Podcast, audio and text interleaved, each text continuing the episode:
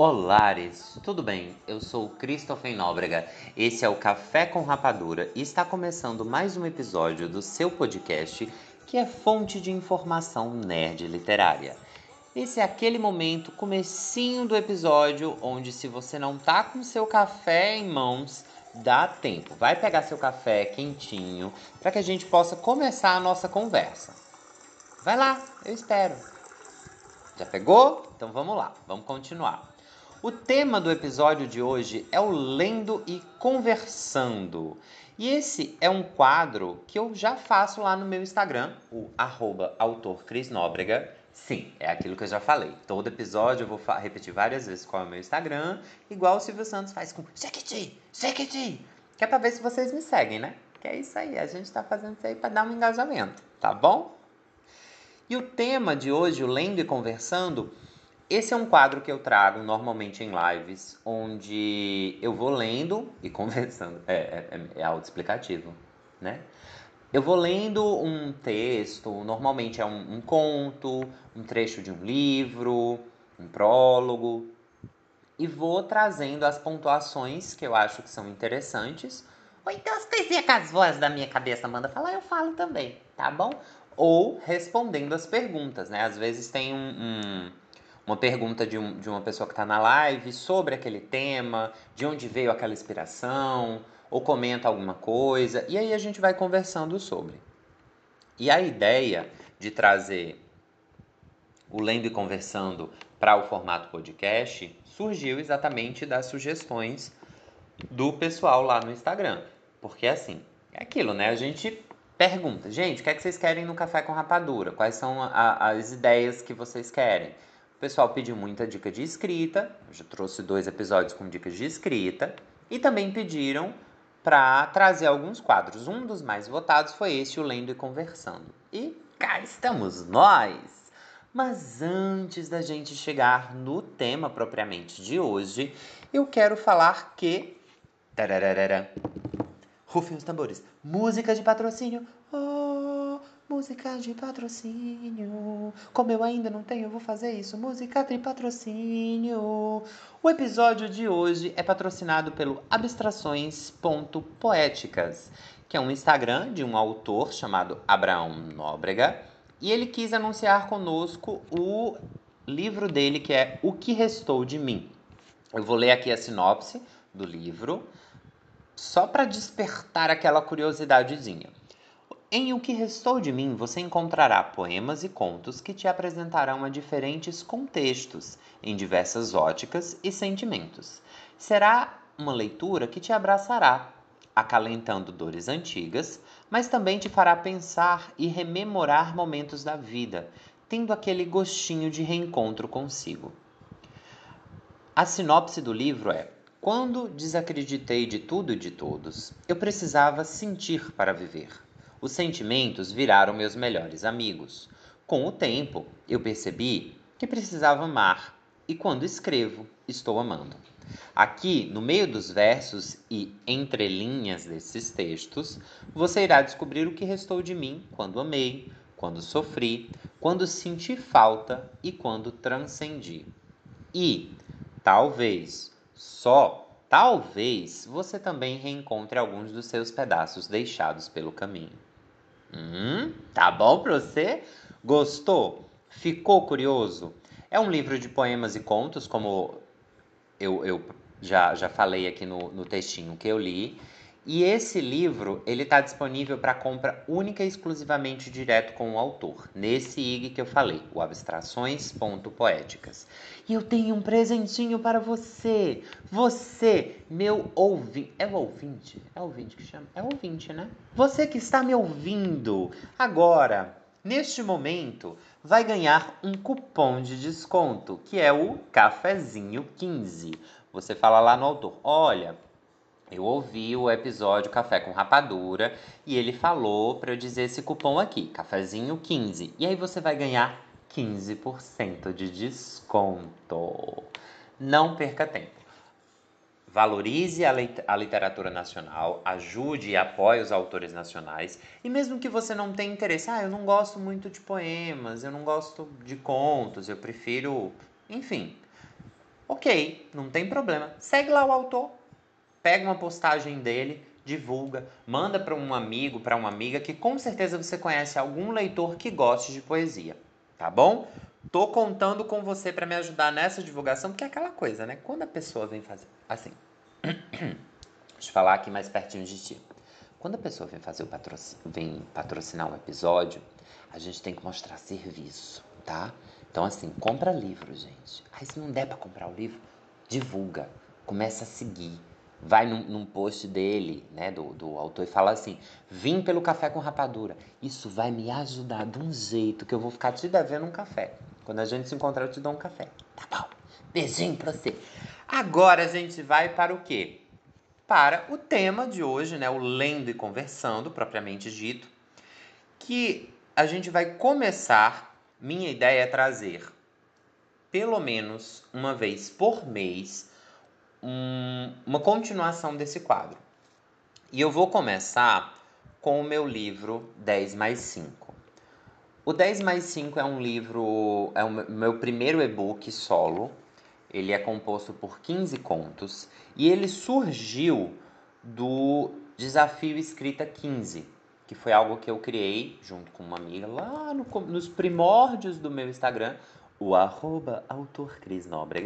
Segue lá! E a, a ideia era gerar uma.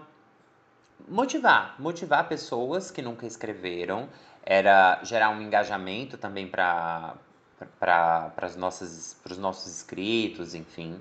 Só que foi uma escola, porque eram 15 dias, 15 temas, um conto por dia.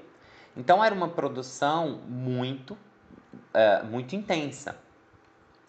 E os temas completamente variados, né? O texto que eu vou ler hoje era o, é o primeiro tema, que era vampiro, e o nome do texto é Condessa ou A Condessa.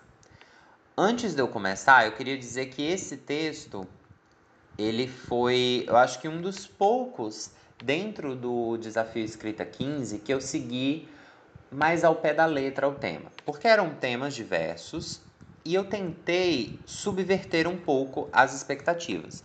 Vou ler aqui os temas só para você ter uma noção.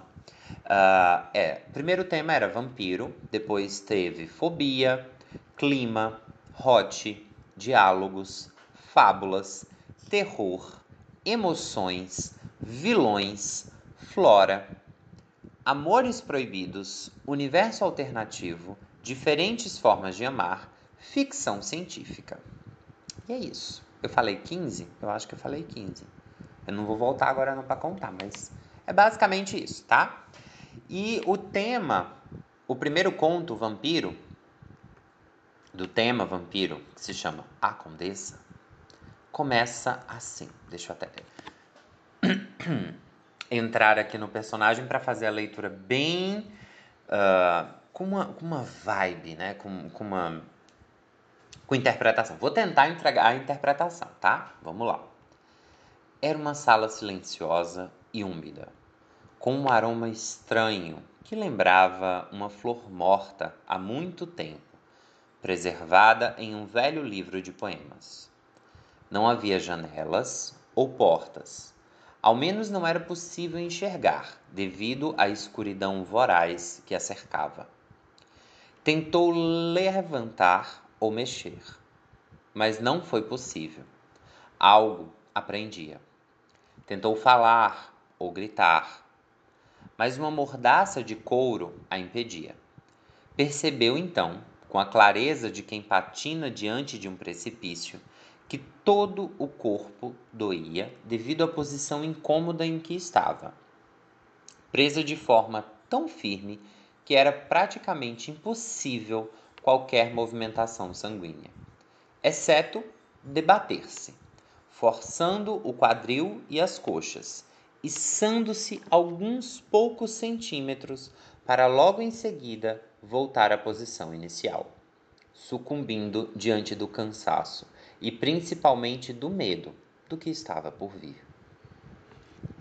Ela já ouvira histórias sussurradas pelos mais velhos, sobre criaturas antigas que mudavam de forma, raptavam crianças, se alimentavam de sangue e vísceras. Mas ela sempre achou que aquilo era coisa do velho mundo. Histórias para serem contadas à luz da fogueira, assustar os mais jovens e divertir os adultos. Porém, agora, com seus braços e pernas presos por um conjunto de cordas, nós e algemas de ferro, puxados para trás, sustentando-a içada ao teto, quase de ponta cabeça, como um frango esperando o abate, ela tremia em um pânico surdo e palpável. Não lembrava como havia chego ali. A última imagem foi a de receber um chamado para ir buscar roupas para lavar. E depois disso, tudo era uma confusão de imagens turvas e sons incompreensíveis. O som de dobradiças reclamando, rangendo diante de alguma porta que abria-se atrás dela, acendeu em seu íntimo um terror nunca antes sentido.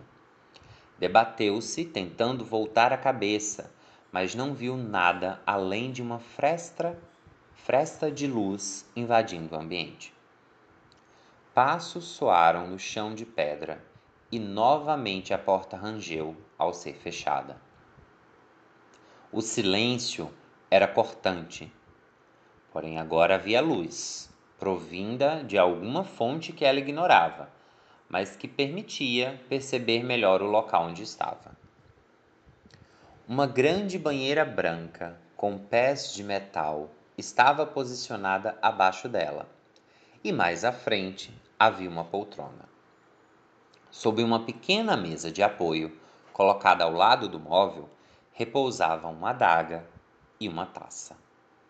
A jovem escrava recém-liberta soluçava e lágrimas caíam de seus olhos. Ela não entendia o que estava para lhe acontecer mas, tal qual um rato encurralado por uma cobra, ela sabia que a morte estava à espreita. Seu coração bate rápido e forte. Isso é bom. Soou uma voz e logo ela percebeu quem era a dona. Uma mulher de pele muito branca e porte altivo. Os olhos eram dois poços de escuridão, como a noite sem luar e completamente intocados por emoção. Os lábios, esmaltados em um tom roxo muito escuro, contrastavam com a ausência completa de joias ou adornos. A mulher vestia um robe de veludo negro, com bordados em dourado. O cabelo, preso em um penteado alto, valorizava o langue do pescoço. Ela caminhou até a poltrona, pousando suavemente o candelabro de cinco lugares que carregava, e ainda de costas para a escrava recém-liberta, começou a despir-se, desfazendo o laço na altura da cintura e revelando sua nudez, pálida e sem marcas. Soltou o cabelo, permitindo que uma chuva de cachos castanhos cobrissem os ombros, e só então virou. Trazia nas mãos a adaga, a adaga, com a lâmina brilhando em afiada ameaça, e nos lábios uma expressão divertida. A jovem tentou novamente gritar e debater-se, mas aquietou-se ao ouvir um tapa. Quieta! Tem ao menos modos. A umbridade das galinhas que morrem silenciosa conscientes em seu papel de fornecer a si mesmas como alimento, sussurrou a mulher com o rosto colado ao dela, para em seguida lamber-lhe a lateral do pescoço e finalmente a olhar nos olhos, revelando então um sorriso sádico e um belo par de compridas e brancas presas. Em pânico absoluto, a moça tentou se libertar, mas não foi capaz nem mesmo de controlar sua bexiga e urinou, sentindo o líquido escorrer por suas pernas e pingar na banheira. Imunda! bradou a mulher, riscando a face da escrava com as unhas compridas e afiadas como navalha. Eu planejava deixar você viva por alguns dias e consumir você aos bocadinhos, mas você não ajuda, não é mesmo? A jovem tentou falar. Ela precisava fazer alguma coisa para. Seu pensamento anuviou diante da ardência no pescoço, e de olhos muito arregalados, ela percebeu que a mulher cortara-lhe a garganta. O sangue jorrava em cascata e a mulher colocara a boca no talho, sorvendo e soltando pequenos gemidos. Então posicionou-se abaixo do corte, deixando que o líquido vermelho escorresse por sua face descendo pelos seios rijos, cobrindo-a de vermelho, quente, pegajoso, maravilhoso sangue. De olhos fechados, ela aproveitava a sensação orgástica de sentir a essência da jovem penetrar em seu corpo, aquecendo-a e rejuvenescendo-a. Por alguns segundos, tudo o que se ouviu na sala foi o som tintilante das correntes, enquanto a jovem debatia-se, e as batidas cada vez mais suaves de um coração que caminha para a morte, até a última gota de sangue cair e tudo virar silêncio e êxtase. Esse é o meu conto, A Condessa. Aqui claramente eu estou fazendo uma alusão a, um, a Elizabeth Bathory, né, que foi uma, uma condessa, e houveram várias. Eu vou chamar aqui de lendas, tá? Porque não se tem nenhuma comprovação histórica, apenas lendas e suposições a respeito dessa, dessa figura da realeza, que se tornou um, uma verdadeira, uh, um verdadeiro mito dentro do, do universo vampírico. Enquanto figura uh, histórica, sim, ela, essa mulher existiu, a Elizabeth Bathory, mas assim surgiram mitos de que ela se banhava no sangue de escravas para rejuvenescer surgiram mitos que ela torturava muitos escravos e utilizava o sangue deles uh, para, digamos que, produzir uma espécie de, de cosmético. Tem outros, tem filmes, tem livros, tem, tem várias, vários momentos onde essa figura histórica surge. E aí eu achei por bem trazer, né, começar o livro com um clichêzão de trazer uma figura do vampiro, porque assim, uma coisa que eu acho muito interessante é quando é construída a figura de, um, de uma criatura, uma criatura mitológica, enfim, e essa criatura mágica, ela tem movimentações, ela tem padrões, ela tem uh, expectativas, sonhos, desejos, etc., como entre aspas, uma criatura humana teria também. Então, nesse meu texto, eu quis trazer a brutalidade do vampiro puramente influenciado pela escrita da Anne Rice, onde ela traz a, a ideia daquele vampiro sedutor, sofredor, enfim, mas ela também traz a ideia do vampiro que é uma criatura sedenta por sangue e que muitas vezes vai ser extremamente egoísta, vai pensar apenas em si. E eu tenho esse pensamento a respeito dos vampiros. De forma geral, eles acreditariam que os seres humanos são gado. Para a gente não ficar com um clima tão pesado, sim, eu sei que esse texto é um pouquinho mais pesado. Eu trouxe um outro texto do mesmo livro, né, um outro tema, no tema clima, para que a gente possa ver um outro lado de escrita, da minha escrita, e que seja possível também acompanhar uma outra forma de abordar. Porque assim, quando você pensa tema vampiro, obviamente você vai pensar o quê? Num vampiro que vai aí você pode um vampiro que está se alimentando de alguém, um vampiro que está caçando, um vampiro que está pensando sobre a sua uh, imortalidade, que está com saudade dos seus parentes, enfim, tem várias possibilidades do, de como você abordar isso. Mas não foge do fato de que tem que ter um vampiro. No clima, é um tema um pouco mais vago, então é, ele é mais aberto a interpretações, é mais aberto à subjetividade de cada autor. E com isso eu quis trazer, uh, falar um pouquinho do, do, do, clima que eu mais gosto, que é a chuva. Eu adoro chuva. Inclusive hoje o dia, enquanto eu estou gravando esse podcast, o dia está levemente nublado e ventando bastante, o que para mim é um dia perfeito.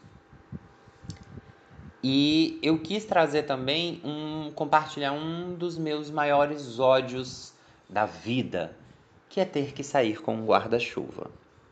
Se você também é assim quando você ouvir esse episódio do Café com Rapadura, me marca lá no Instagram. Olha, tô ouvindo o Café com Rapadura, Cris, e eu também odeio sair com guarda-chuva. Eu vou compartilhar. O tema é clima. O nome do texto é Sobre a finalidade das coisas. E ele começa assim: A manhã inteira, a ameaça de chuva pairou sobre a cidade. As nuvens caminhavam pesadas pelo céu, arrastando os imensos corpos nebulosos, iguais lesmas de jardim. Seguiam em cortejo, enchendo-se cada vez mais de gotículas de água, e todas aglomeradas umas sobre as outras, sem, no entanto, existir algo além de uma promessa. Ele, em seu estado de ansiedade elevado, julgava isso como um mau sinal Afinal, teria que sair para uma entrevista de emprego em alguns instantes e não havia nada pior do que chegar encharcado. Na verdade, havia. Ter que sair com um guarda-chuva a tiracolo. Era um objeto estranho e muitíssimo incômodo de ser carregado. Apenas o uso prático fazia com que não fosse jogado à margem do tempo, atirado em algum ferro velho qualquer ou enterrado no fundo de um armário, sobre camadas e mais camadas de roupas sem serventia, sapatos fora de moda e caixas de enfeites de Natal. Olhou o reflexo pela décima vez. Cabelos bem penteados, roupa social bem escolhida, nem sóbria nem casual em excesso. Mas com toda certeza, o maldito artefato iria destruir a imagem dele. Não havia o que ser feito. Teria que ir até a empresa de publicidade que ficava vários quilômetros distantes de sua casa. E com aquela chuva toda pronta para cair, ele não poderia arriscar. Trincou os dentes, respirou fundo e empunhou aquele urubu de metal com a mão esquerda, enquanto lutava com as chaves para fechar a porta da frente, que sempre emperrava. Se pelo menos o carro não estivesse na oficina, pensou ele tristonho ao passar pelo estacionamento do prédio. Olhou o relógio, quase uma da tarde. Se continuasse adiando a saída de casa, chegaria atrasado, sem sombra de dúvidas. Já na rua, caminhou por, duas quadras em direção ao ponto de táxi. Pior do que andar com guarda-chuva é ter que entrar em um ônibus com ele pois provavelmente espetaria alguém, ou ele ficaria preso na roleta ao passar. E além do mais, usando o táxi, não estaria à mercê da abafada sensação de mormaço que sempre serve de abre-alas para chuvas, como a que ameaçava despencar. Após dez minutos de percurso, quando o assunto sobre o tempo já havia dado lugar ao silêncio, ele teve uma ideia saltaria do táxi na frente da empresa e após a entrevista poderia se molhar à vontade. Então assim ele iria esquecer aquele trambolho no banco de trás do carro. Pensou decidido. Senhor, senhor! Gritava o taxista correndo pelo lobby de entrada. O senhor esqueceu o guarda-chuva. Imagina só, num dia como o de hoje, Provavelmente vai cair o maior aguaceiro mais tarde.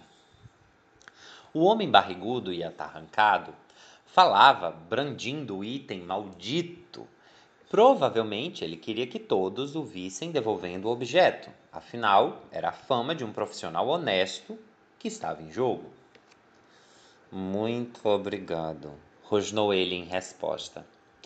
Eu não irei descrever aqui como se deu a entrevista, pois ela seria repleta de perguntas chatas, com respostas mais enfadonhas ainda. Basta dizer que ele saiu arrasado. Sentia o ego desmanchando um pedacinho por vez. Ficara nervoso, titubeando em datas de experiências passadas, gaguejando ao descrever campanhas em que teve participação ativa. Como se não fosse o bastante, ao sair da sala de reuniões, foi até o cabideiro de madeira na qual deixou o objeto de sua penitência e, ao retirá-lo, a alça, em gancho, prendeu em um casaco e derrubou tudo, produzindo um barulho alto o bastante para ser escutado da cobertura. Desanimado e envergonhado, ele desceu a rua, com a intenção de afogar as suas mágoas em uma fatia de torta de chocolate. E ali havia uma confeitaria, duas quadras da empresa. Ele ouviu duas estagiárias comentando e combinando um café após o expediente. Uma fatia de torta alemã e uma água com gás. Oh, doce cruel veneno! pensou ele na primeira garfada. Estava na única mesa livre, posta na calçada. Provavelmente todos partilhavam do mesmo receio, serem pegos pelo aguaceiro. O guarda-chuva o encarava sereno, lânguido, quase em transe, suspenso no encosto da outra cadeira. Ele levantou-se rápido, empolgado diante da vingança que planejava, pagou a conta direto no caixa e saiu ligeiro, sem olhar para trás, sabendo que com todo o movimento que havia dentro da cafeteria, ninguém perceberia o companheiro dele esquecido na mesa. Já sorria diante da liberdade quando sentiu, antes de ver ou ouvir, que alguém corria atrás dele. Troca, não pode ser, pensou ele enquanto ouviu o primeiro: Senhor, espere, Senhor! Quase começou a correr, mas o medo do ridículo o deteve. E assim escolheu a saída mais covarde. Parou e olhou para trás. Uma das garçonetes da cafeteria vinha em sua direção. Algum de, alguns fios de cabelos voavam livre do, livres do coque, talvez pela pressa em pegá-lo. Eu fui levar o troco na sua mesa, mas o senhor já tinha saído. Aqui está, falou, entregando o guarda-chuva e uma cédula de dois reais. Essa última tendo sido recusada por ele. Fique, fique para você, por sua gentileza, disse ele apertando o cabo preto, quase como se pudesse enforcar o objeto. Continuou o trajeto, olhando para as pessoas que passavam pela rua. Algumas partilhavam da mesma sina que ele, outros não. Mesmo assim, parecia que todos o olhavam, e isso incomodava profundamente a sensação de ser seguido por olhos desconhecidos. No caminho de retorno, a única coisa que o protegeu de um ataque foi imaginar mil possibilidades para dar um fim àquele objeto: incendiar, jogar no meio do tráfego, dar para alguém. Mas nada parecia bom o bastante. Até que finalmente ele viu surgir a varanda do seu apartamento. alegria. Poderia afundar o corpo no sofá, matar alguns neurônios vendo TV, tendo a plena certeza que o fundo do armário cumpriria a função básica: guardar os objetos refugos.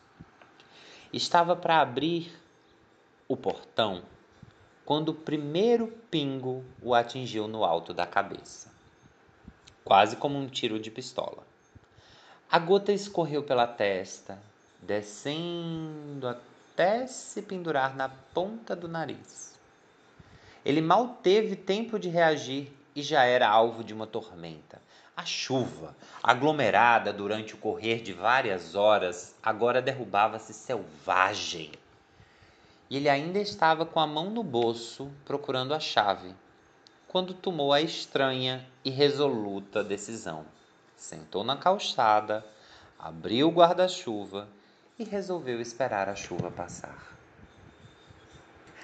Esse o, esse conto, né, os, sobre a finalidade das coisas, eu tento trazer ele de forma mais um, bem humorada, trazer uma, como eu já falei, uma das coisas que mais me irrita, que é sair com guarda-chuva. E é até um contraponto, embora eu adore chuva, eu não gosto de sair com guarda-chuva. E eu quis trazer toda essa, essa, essa esse pensamento, essa ideia para esse conto e com isso ilustrar o tema clima. A ideia, como eu já falei, era quebrar um pouco as expectativas e eu não queria simplesmente falar do clima. Eu queria que o clima estivesse lá, o clima fosse, querendo ou não, o plano de fundo da história, o cenário da história, mas ao mesmo tempo ele não era a, a coisa central do qual se falava. Eu espero que você tenha gostado dessa nova forma né, da gente ter um episódio. A ideia do lendo e conversando é que a gente cria essa aproximação e ao mesmo tempo você vai conhecendo os meus textos. O episódio de hoje vai ficando por aqui. Lembre-se de tomar sempre um bom café e, obviamente, utilizar o cupom cafezinho15 para comprar o seu livro que restou de mim. Tenha um bom dia